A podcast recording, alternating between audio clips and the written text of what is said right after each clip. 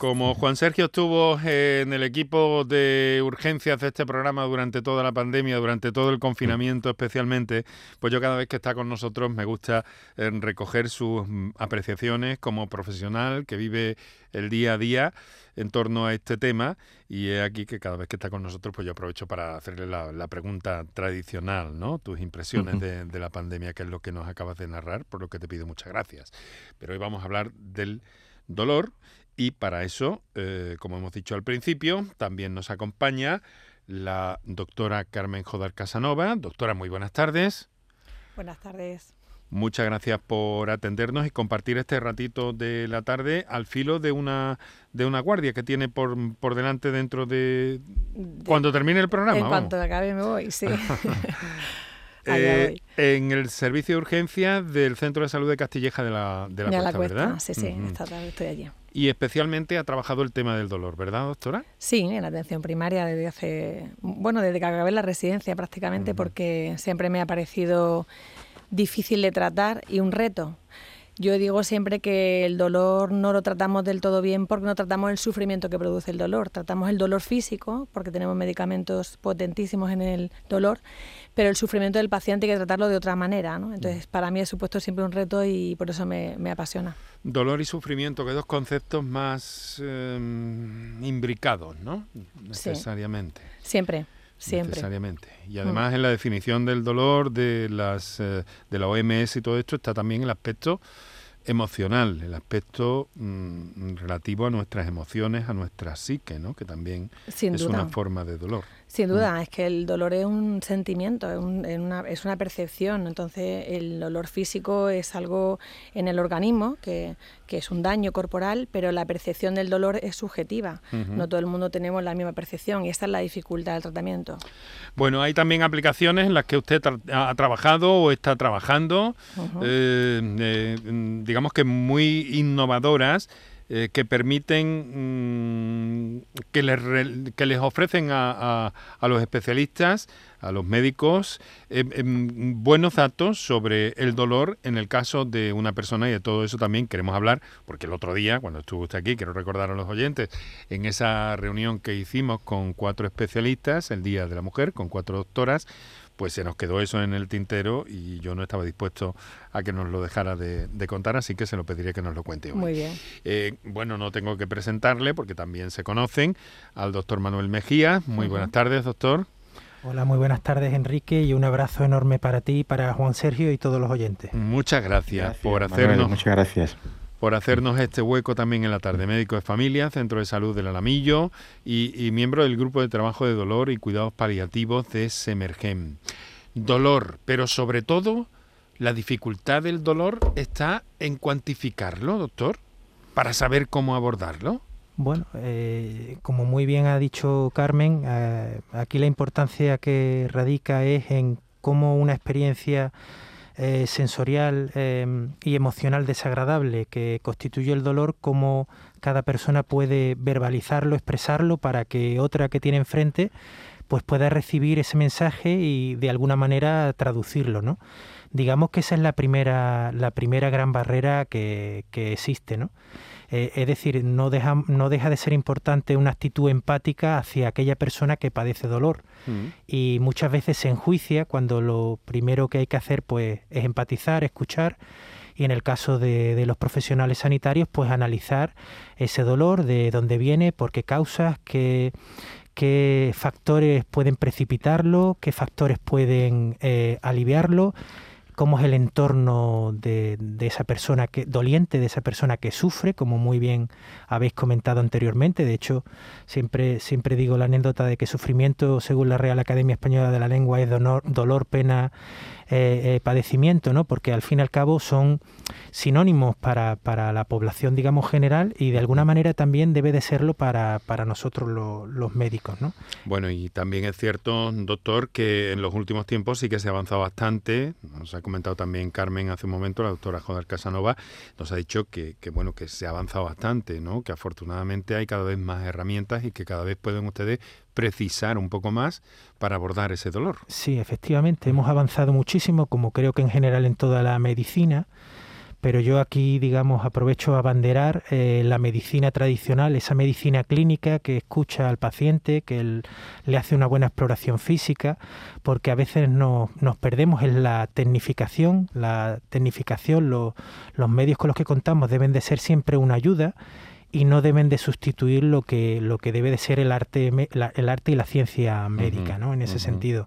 Entonces pues eh, aplicaciones como como mi compañera Carmen pues lidera en, en ayuda para, para todos los pacientes y profesionales en Andalucía que padecen dolor pues es un caso eh, un paso más importante dentro de toda la estrategia que en Andalucía pues tenemos el honor de tener a una persona maravillosa, un profesional inigualable que es el doctor Ignacio Velázquez, que es el director del Plan Andaluz de Dolor y con el que además nosotros colaboramos estrechamente.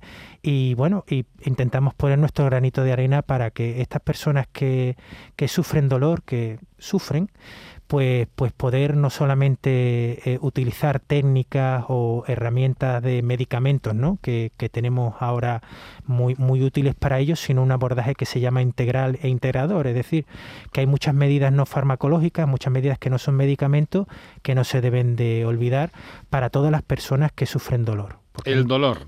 Protagonista hoy en nuestro programa con nuestros invitados, Juan Sergio Fernández, eh, eh, Carmen Joder y eh, Manuel Mejías, doctores todos ellos. Muchas gracias por estar con nosotros. Ahora vamos a recordar los teléfonos para la participación de nuestro oyente, que ya tenemos algunas comunicaciones pendientes, pero recordar esas vías de comunicación. Hacemos un par de minutos para nuestros anunciantes y enseguida, doctores, muchas gracias. Entramos en materia. Para contactar con nosotros puedes hacerlo llamando al 95 50 56 202 y al 95 50 56 222 o enviarnos una nota de voz por WhatsApp al 616 135 135. Por tu salud en Canal Sur Radio. Gente de Andalucía te invita a conocer la provincia de Jaén a través de la Feria de los Pueblos acércate a conocer este sábado la riqueza de nuestros municipios y su esfuerzo por paliar y reducir los efectos del cambio climático, con un gran número de exposiciones y actividades, talleres, desfiles, actuaciones y degustaciones gastronómicas. Gente de Andalucía. Este sábado desde las 11 de la mañana, desde la Feria de los Pueblos de Jaén, en el Recinto Provincial de Ferias y Congresos IFEJA, con el patrocinio de la Diputación de Jaén. Yo elijo Jaén. 10 años del Día de la Provincia. Vuelven los compadres y vuelven con El Mundo es Vuestro. Apiádate de mí, cojones, y me llama, me escribe o algo. Cayetana me puso un ultimátum. O tu compadre o yo. Chihuahua. No, es mi hija. Estreno en cines el 18 de marzo. Te lo vas a perder. La Euroferia es una idea mía. Con Social Energy, di no a la subida de la luz y ahorra hasta un 70% en tu factura con nuestras soluciones fotovoltaicas. Aprovecha las subvenciones de Andalucía y pide cita al 955 44 11 11 o en socialenergy.es. Solo primeras marcas y hasta 25 años de garantía. La revolución solar es Social Energy. La mañana de Andalucía con Jesús Vigorra es tu referencia en la radio. Con la última hora del día. Toda la actualidad. La información más cercana que buscas y el mejor entretenimiento. La mañana de Andalucía con Jesús Vigorra. Contigo desde las 6 de la mañana. Quédate en Canal Sur Radio. La radio de Andalucía. Por tu salud. Para contactar con nosotros puedes hacerlo llamando al 95 50 56 202 y al 95 50 56 222 o enviarnos una nota de voz por WhatsApp al 616 135 135. Por tu salud en Canal Sur Radio. Bueno, también quiero deciros que nos podéis seguir en redes sociales, que os invito a que lo hagáis en arroba por tu salud en Twitter y si os resulta más cómodo, más amable, facebook.com barra por tu salud. Nuestro saludo a esta hora de la tarde, 6 y 23 minutos ya, a todos los que estáis ahí en el directo de la radio tradicional, convencional, del, del transistor, y a los que escucháis este programa a través de eh, distintas plataformas y muy pronto también a través de, bueno, dentro de un rato, que dentro de unas horas se inaugura Canal Sur Más, una plataforma magnífica para acercarse a los contenidos de la radio y de la televisión pública de Andalucía y que, como digo, esta misma eh, tarde se estrena podéis ir chequeando ya un poco. Ahí podéis encontrar este programa, lo mismo que en la aplicación de Canal Sur Radio. Y a todos los oyentes que nos sintonizan en la redifusión del programa durante la madrugada, pues también que sepan que estamos pensando en ellos y en ellas, que estamos pendientes de vosotros, que en definitiva es nuestra tarea y nuestra encomienda. Eh, tema del día, el dolor vuestras comunicaciones canalizadas a través de esas líneas y la presencia de eh, la doctora Carmen Jodar Casanova, el doctor Manuel Mejías y de Juan Sergio Fernández, que me pedía la palabra un poco porque quería anotar algo antes de que saludemos a nuestro primer oyente. Juan Sergio. unas consideraciones previas, un poco para situar el tema de una manera ordenada. Eh, para nuestros oyentes, sobre todo, y con el permiso de mis excelentes compañeros y maestros en el tema del dolor, hemos de dejar claro que existen dos tipos de dolor en cuanto a la duración del síntoma. Y hablamos de dolor agudo y el dolor agudo es un síntoma que da eh, como un, sonido de alarma, da una, una, señal de alarma ante un proceso agudo que surge en el organismo y que hemos de buscar la causa para solucionarlo. O sea, el dolor agudo es, es un síntoma de respuesta ante una agresión que puede estar sufriendo el organismo en ese momento. Y ya digo, es un signo de alarma, es un signo de defensa del, del organismo. Así como el dolor crónico, que es el que nos va a ocupar en el día de hoy, es una enfermedad en sí misma. Así fue declarado por la Organización Mundial de la Salud e incluso el Parlamento de Andalucía, eh, en una ley del año 2010, consagra el derecho de los andaluces a beneficiarse de todas las tecnologías existentes en el momento en el sistema sanitario para eh, abordar ese cuadro que ya no es un síntoma, sino que es una enfermedad en sí misma, lo que mis compañeros han definido como ese, ese sufrimiento que, eh, lleva eh, parejo el paciente que acompaña al dolor y que el sufrimiento es mucho más que la expresión del, síntoma dolor. Y, esto es lo que probablemente nos va a ocupar la tarde de hoy. El dolor crónico a diferencia del dolor agudo, que es un síntoma, una muestra de alarma. que también hay que, que también es necesario combatir en la consulta. Evidentemente, sobre todo conocer la causa de ese dolor agudo para poniendo remedio a la causa, evitar el dolor y evitar males mayores es como un aviso, como una, Exacto, como, una fiebre que avisa. Una señal de alarma. Bueno, vamos a, vamos a ver por dónde nuestros oyentes van marcando también eh, la pauta de este programa. El dolor es el epígrafe eh, global, dolor crónico, sobre todo en el día de hoy. Y lo primero que vamos a hacer es a ver nuestros oyentes que tienen que contarnos, que poner o que consultaros. Eh, hemos recibido la, la primera llamada en directo que es de Eva, nos ha telefoneado desde Alaurín el Grande en Málaga. Eva, eh, muy buenas tardes. Hola, buenas tardes, ¿qué tal? ¿Qué tal? ¿Cómo está? ¿Qué nos quería plantear? Pues vamos a ver, lo mío es que viene de muy largo. Tengo 42 años, comento rápido, y desde los 7 u 8 añitos, pues sufro de muchos dolores de tobillo y rodillas cuando estoy en la cama. Y bueno, ahora pues sigo con ello, pero mm, con un tratamiento y un diagnóstico incluso que tengo, siguen esos dolores. Y, bueno, mi pregunta es, mm, ¿qué podría hacer que no fuera un tratamiento ya en vía oral? Porque me estoy haciendo bastante daño en el estómago, se me está cayendo el pelo, en fin, que el resultado es nulo. Bueno, vamos a ver por dónde, a ver a quién redirijo la pregunta. Eh, Doctor Mejías. Sí. Pero habría, haría falta saber el diagnóstico inicial que por dice eso, que tiene. Por eso retenemos la llamada, Juan Sergio. Ahora, ahora lo vamos aclarando. A ver, en principio, Manuel, ¿qué impresiones tiene? Sí, eh, efectivamente hace falta saber el diagnóstico, pero bueno, comenta la oyente algo muy importante, que es el dolor infantil, que es uno de los grandes de los grandes desconocidos y de, lo, de, de, las personas olvidadas, ¿no? Porque parece que, bueno, que los niños no sufren o no tienen dolor, cuando además son un ejemplo de cómo precisamente las medidas no, no farmacológicas que comentábamos antes son fundamentales para ello. En nosotros, en nuestro grupo de trabajo, pues multidisciplinar que tenemos, trabajamos también mucho ese tema. En concreto lo que dice la oyente, mm, lo hemos comentado antes, un tratamiento no debe de basarse solamente en pastillas. Eh, independientemente del, del, diagnóstico, ¿no?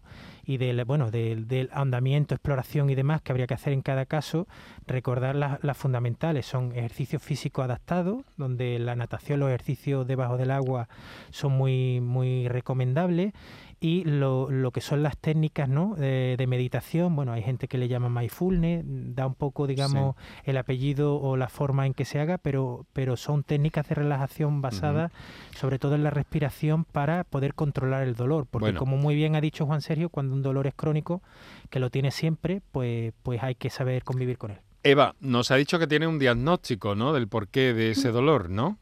A ver, sí, el primer diagnóstico hace unos 20 años fue un síndrome de Reiter. Y ahora hace unos 15 fue un ah, espondilitis anquilosante. Eh, pero bueno, como tengo dolores de otros tipos que, que no sé, yo no estoy muy clara, clara con ese diagnóstico porque me está afectando ahora mucho a las manos, se me están deformando las manos y por lo visto la espondilitis anquilosante no tiene mucho que ver y es lo que más me preocupa, mis manos, porque pelar una patata me resulta casi, vamos, difícil, un dolor muy agudo. Difícil, difícil. Sí, sí. Bueno, ahí habría que tener dos consideraciones rápidas. Primero, que una vez que se padece una enfermedad de naturaleza autoinmune que provoca dolor, siempre hay que estar pendiente por si puede aparecer otra, es decir, puede ser perfectamente compatible en una persona pues que padezca una espondilitis anquilosante y por ejemplo una artritis reumatoide, una artritis psoriásica y el, el segundo punto en ese sentido también es la prevención. ¿Eh? intentar prevenir eh, toda, todo lo que es la patología eh, articular y del, de, la columna vertebral, como, como hemos dicho, a través de primero de esos ejercicios adaptados a cada persona y después hacer o intentar detecciones precoces de, de, posibles otras enfermedades que se puedan asociar, porque en un porcentaje no despreciable se pueden, se pueden unir, ¿no? Bueno, eh, quizá una reevaluación, no sé qué se les, qué se les ocurre, doctores, eh, doctora Carmen Jodar, Juan Sergio, eh, una reevaluación de estos problemas, parece que puede haber aparecido una segunda patología en un momento determinado, con esto que nos cuenta Eva, no sé, ¿cuál sería la línea a seguir, la estrategia de Eva para, para, evitar esta situación? Porque los fármacos que está, que está tomando, mm, por lo que nos cuenta, son bastante contundentes, ¿no?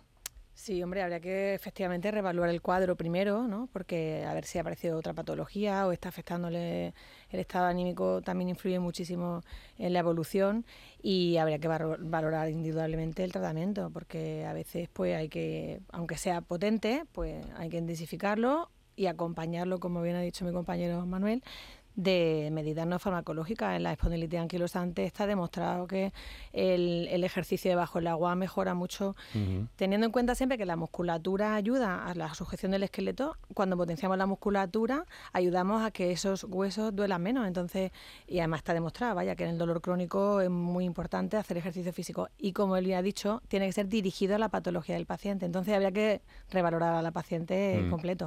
¿Ha hecho algo de esto, alguna de estas eh, prácticas relacionadas con con ejercicio o, prácticas o eh, bajo, en, agua? Sí, a ver, eh, como no sabía nadar bien, pues lo que me hacía era bastante daño en el cuello, claro. Mm. Ahora un poco ya estoy aprendiendo y bien.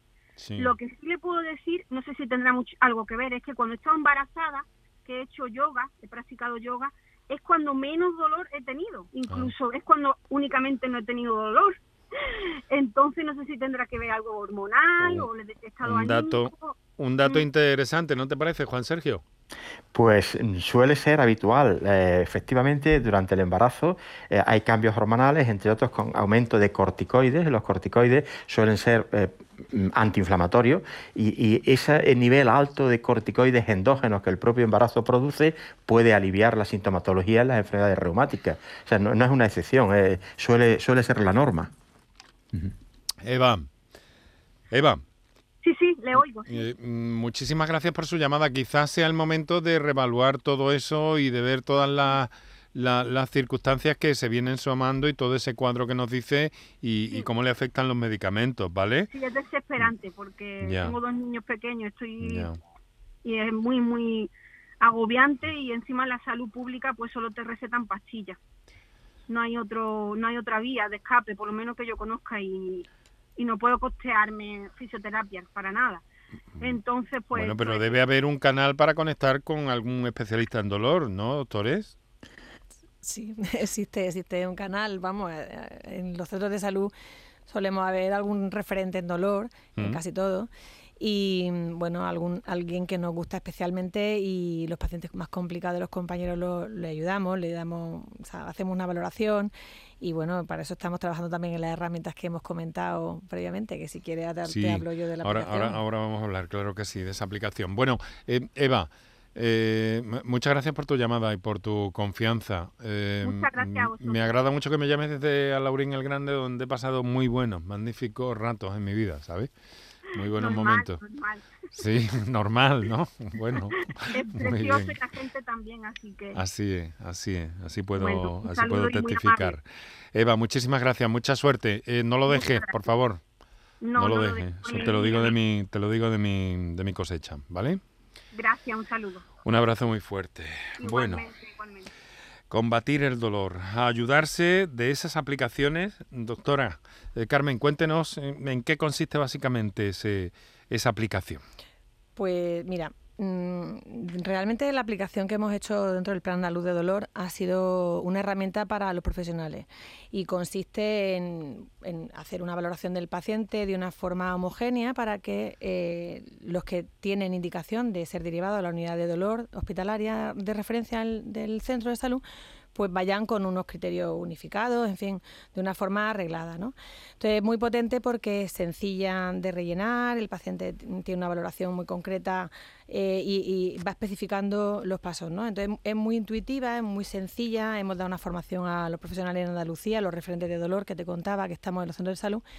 Y, es de fácil manejo y lo más interesante es que ayuda también a que el paciente cuando va a la unidad de dolor pues ya vaya eh, mm. con un diagnóstico correcto, es decir, eh, vaya dirigido a una intervención necesaria, ¿no? A qué se va a hacer en ese segundo momento y, y, y incluso se puede hacer una única consulta, ¿no? Para que no tenga que hacer más desplazamientos. Ya va muy dirigido. Es facilitar el trabajo al, al profesional que reciba el paciente y al paciente en el tiempo de, de, no ir varias veces, sino en una sola consulta tener ya dirigido el tratamiento. Es una... No, perdón, la he interrumpido, Carmen. No, no, es así, así, ya, ya, ya.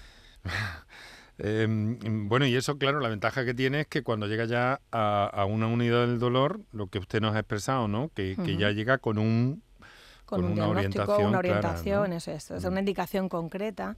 Hemos tenido que dar los pasos previos en los centros de salud, es decir, hemos tenido que agotar el tratamiento inicial, ¿no? Si es un paciente que hay una duda, pues va dirigiendo los pasos para que nosotros terminemos la primera parte, ¿no? Que es nuestra nuestra atención clínica dentro del centro de salud y entonces el paciente se puede beneficiar de otro tipo, de un intervencionismo, que es lo que uh -huh. se hace en la unidad de dolor, ¿no? Uh -huh. pues una, una, técnica concreta quirúrgica normalmente, aunque sea una cirugía menor, pero alguna una infiltración, alguna técnica que hacen nuestros compañeros de, de anestesia dentro de la unidad del dolor. Muy bien. Bueno, pues vamos a escuchar, vamos a escuchar uno de esos eh, eh, notas de voz que, que nos han llegado al 616 135 135. Adelante, compañeros. Buenas tardes pues las personas que tenemos enfermedades inmunitarias tenemos dolores crónicos. Eso no, no, lo quita ni Dios. Y entonces con los dolores no se puede dormir. Yo todas las noches me tomo un paracetamol y es lo único que me hace dormir con el paracetamol. Y ahora me está doliendo el brazo derecho, me está doliendo, que antes no me dolía, los hombros, porque claro, ya hace mucho tiempo tomando medicación y, y osteoporosis que tengo y, se junta todo. Gracias. Muchas gracias. Hay situaciones eh, complejas. En cualquier caso, me imagino que estas situaciones, eh, con estos datos que, que, nos aporta esta oyente, algo se, se podrá hacer ahí, ¿no? Juan Sergio. Bueno, eh, la paciente dice que mejora con paracetamol. Paracetamol sí. es el primer escalón en el abordaje sí. del dolor. Quiere decir con ello que es probable que el dolor que tenga la paciente sea moderado, no intenso, porque si no, no, no cedería con el paracetamol. Pero volvemos a lo mismo, en estos casos de dolor crónico, la medicación es solo una pata en el abordaje. Vaya, mm. se ha cortado. se ha cortado la línea con Juan Sergio. De todas maneras, Enrique, te puedo decir una cosa. Mira, eh, el dolor es muy importante tratarlo por la noche, porque la noche es el momento del día que más se percibe el dolor. Porque ah, es curioso esto, ¿no, doctora? Sí, porque es cuando todo el mundo está descansando, es cuando tu cuerpo te pide descansar, entonces la sensación es mucho más desagradable, te angustia más. Entonces esta señora yo lo que lo notaba era que le angustiaba, ¿no? Porque le mm. interrumpía el sueño y es que el dolor genera de verdad un sufrimiento que es lo que nosotros tenemos que valorar, o sea, lo que incapacita la vida del paciente. Y eso es eh, difícil y nosotros como médicos de atención primaria, médicos de familia, eh, quizás sabemos valorar muy bien porque conocemos mucho al paciente en, su, en su vida diaria, ¿no? Y también su, pues, su, su, angustia, sus problemas, si es más o menos nervioso, en fin, conocemos otra faceta, ¿no? De su vida, no solamente el dolor. Y es lo que decía Manuel, ¿no? La transmisión del dolor del paciente hacia el profesional debe ser clara, pero nosotros también tenemos como un sexto sentido en eso, en conocer cómo se expresa el paciente, qué necesita, qué otras inquietudes le produce. ¿no? Esta señora, eh, más que el, dolor le interrumpe el sueño y habrá que tratar eso de una forma un poco más concreta. Y Carmen, eh, que antes me he quedado ahí porque ahora estamos preparando una, comunicación, otra comunicación. Eh, bueno, esa, esa aplicación, esa técnica para encauzar a estas personas eh, dentro del plan andaluz del dolor, eh, eso está eh, mm, extendiéndose por todos los centros de salud, está extendiéndose por el sistema, ¿no? Sí, sí, sí. Se llama Epaidol y es una herramienta ya hemos presentado, ya hemos tenido la versión beta, ya la tenemos operativa, pero es verdad que estamos haciendo la difusión con la, bueno, con los profesionales, ¿no? Para que la conozcan y ponerla en funcionamiento. Todavía no hemos empezado, pero la difusión de, de, la formación sí la hemos comenzado. Ajá. Vamos a ver, hemos recuperado a Juan Sergio, ¿no? Sí, estoy aquí, estoy aquí. Es que se ha cortado. Han entrado dos llamadas telefónicas y han cortado la comunicación. las consecuencias de las líneas de las conexiones VoIP. Eh, Juan Sergio, ¿dónde te habías quedado? No lo recuerdo, discúlpame. Pues no lo sé, estábamos hablando de que en el caso de esta paciente con dolor moderado, que parece que mejora con paracetamol, el, tan importante es el tratamiento farmacológico con paracetamol como el ejercicio dirigido a la patología. Tan importante o quizás más. El ejercicio es absolutamente inocuo y le va a ayudar a mantenerse en actividad y con menos dolor, incluso yo diría que es mucho más eficaz haciéndolo de forma continua, persistente todos los días, mucho más eficaz que el comprimido de paracetamol que pueda tomar todas las noches. Y si no es más eficaz, al menos es complementario. Muy bien. Em, tengo una comunicación por escrito un poco eh, peliaguda, pero no voy, a enunciarla, voy a trasladar eh, el texto que nos ha eh, enviado una oyente, Martina, y, bueno, vemos qué es lo que hay o en qué medida se la puede, se la puede orientar, en fin, no sé.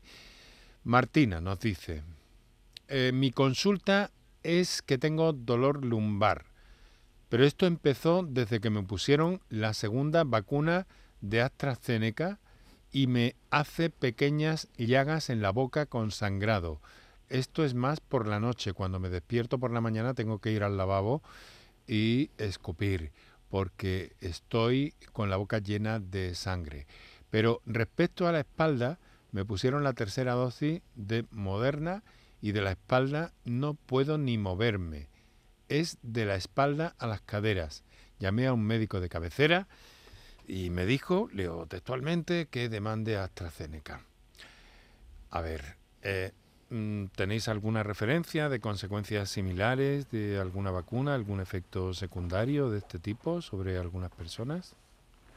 Bueno, yo, personalmente no, en este sentido, eh, un efecto similar al que cuenta la oyente, no, no, no mm. vamos, no lo conozco, no lo he leído. Manuel. Bueno, que ahí un poco, pues parece que está contando dos hechos que a, priori a lo mejor pueden o no estar relacionados y como siempre hay que analizar y valorar al paciente porque, bueno, puede, puede que ese dolor eh, exacerbado pues pueda, pueda tener una naturaleza precisamente autoinmunitaria como hemos comentado antes, ¿no? Mm. Es una de las cosas que habría que, que habría que descartar, ¿no?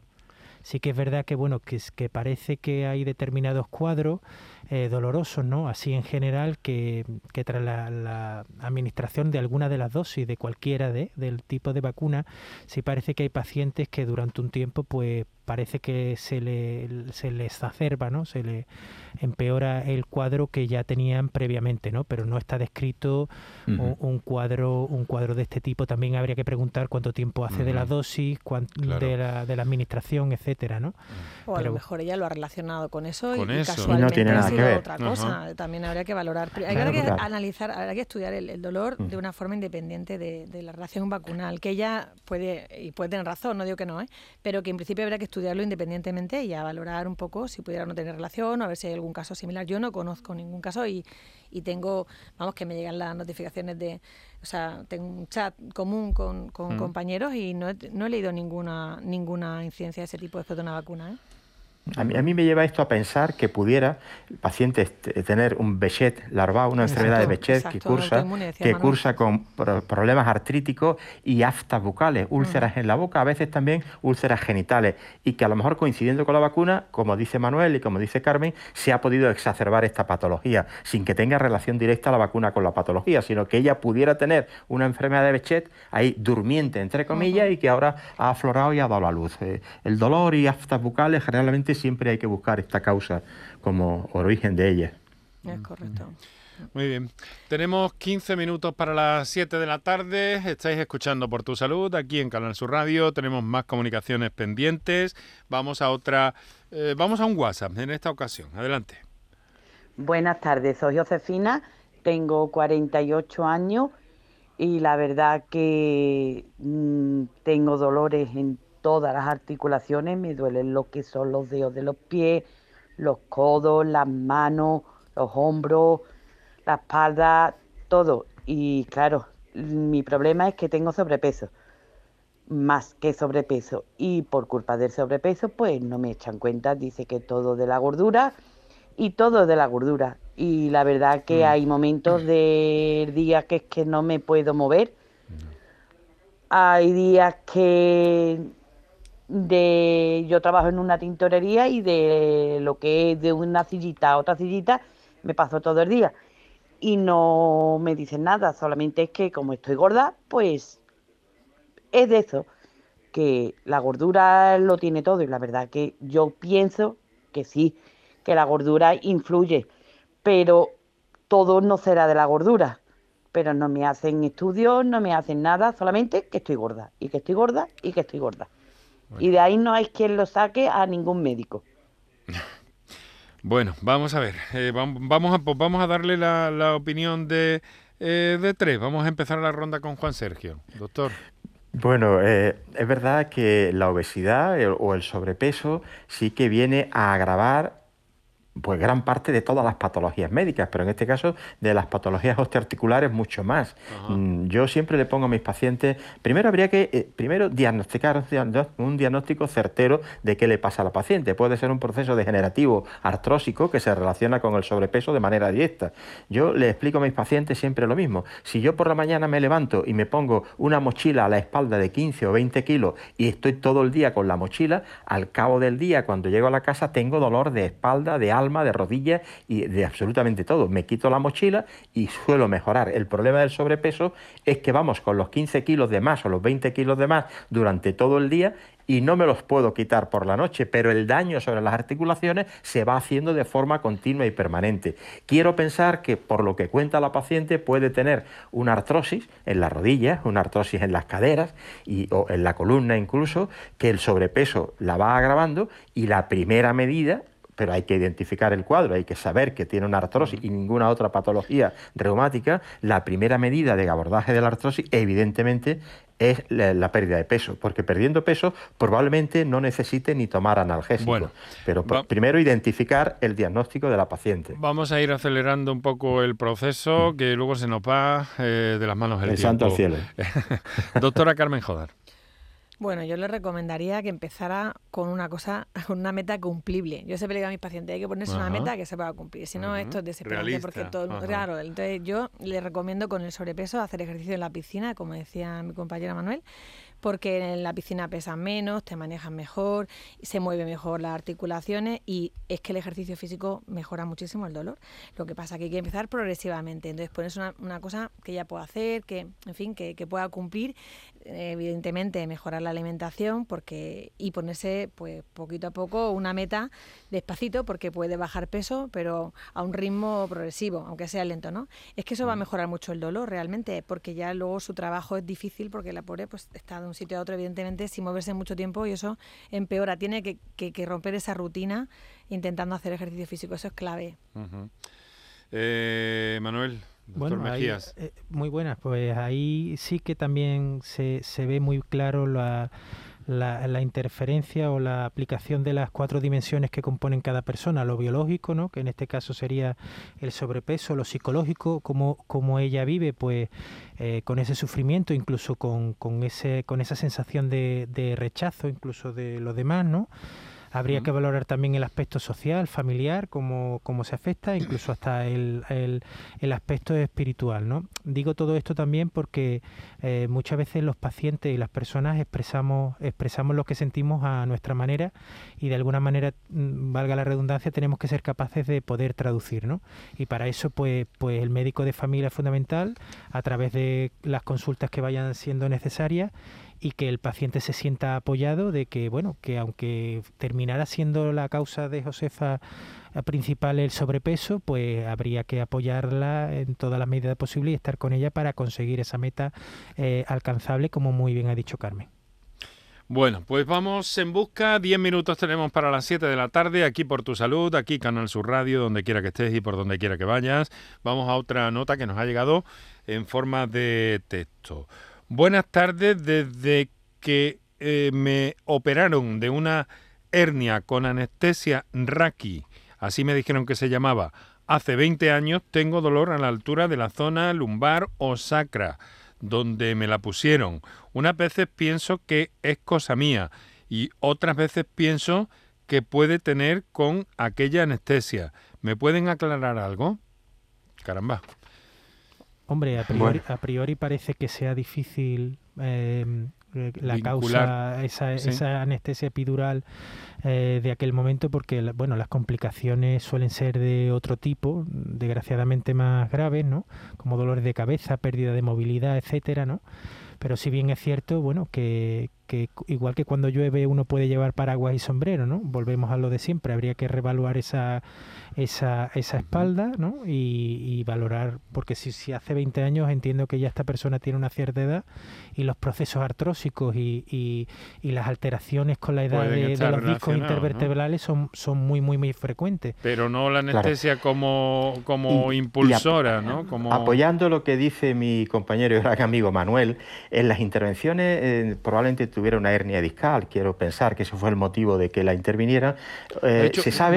bueno, una epidural. Dicho, sí, le han puesto anestesia epidural, pero probablemente la causa sería para intervenirle, probablemente, no lo sé, de una hernia discal. En cualquier caso, si esa fue la razón de la intervención, sabemos que el 50% de los pacientes eh, intervenidos de hernia discal eh, persiste el dolor después de la intervención. Por eso los neurocirujanos se resisten a intervenir las hernias discales actualmente, porque se produce una zona de fibrosis en el sitio donde estaba el disco y esa zona de fibrosis, de cicatrices en, esa, en ese entorno del disco que se quita, es en la que perpetúa el dolor. Es decir, esa fibrosis sigue, sigue actuando como causa de, dolor en la misma medida que o el mismo dolor que tenía el paciente antes de la intervención.